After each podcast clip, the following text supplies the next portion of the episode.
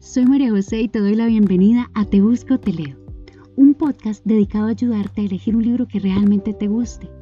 El tema de hoy está genial porque trata de libros que transcurren en tiempos modernos, de modo que lo que sucede en ellos son situaciones con las que podrías identificarte. Hablan de temas como redes sociales, la soledad, de cómo la tecnología interviene en las relaciones o incluso en la búsqueda de la inmortalidad. ¿Estás listo? Así que vamos a empezar.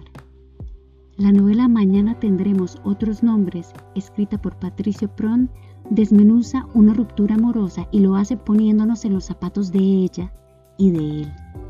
Pero nos explica además cómo el afecto se ha transformado gracias a la tecnología y a las redes sociales.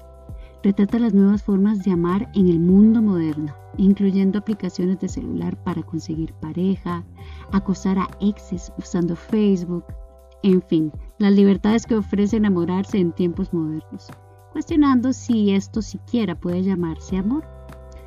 Si esta novela llama tu atención, te comento que se introduce en el tema desde una lupa completamente minuciosa. Como libro corto y con un poco más de humor, te recomiendo Una vida sin fin, que narra la historia de un presentador que se obsesiona con la idea de morir y comienza a buscar por todo el mundo formas para prolongar su vida. Lo más interesante es que aunque buscar la inmortalidad parezca ciencia ficción, los datos que se mencionan en la novela salen en artículos de revistas científicas y las entrevistas que presenta son a investigadores que en realidad existen. Súper interesante.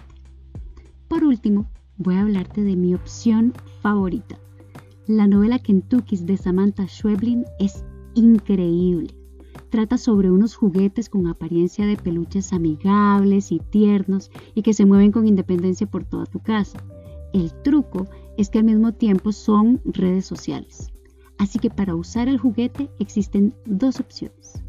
Comprarlo e interactuar con él como con una mascota o ser el juguete a través de tu computadora y ver la vida de un desconocido y convertirse en su mascota.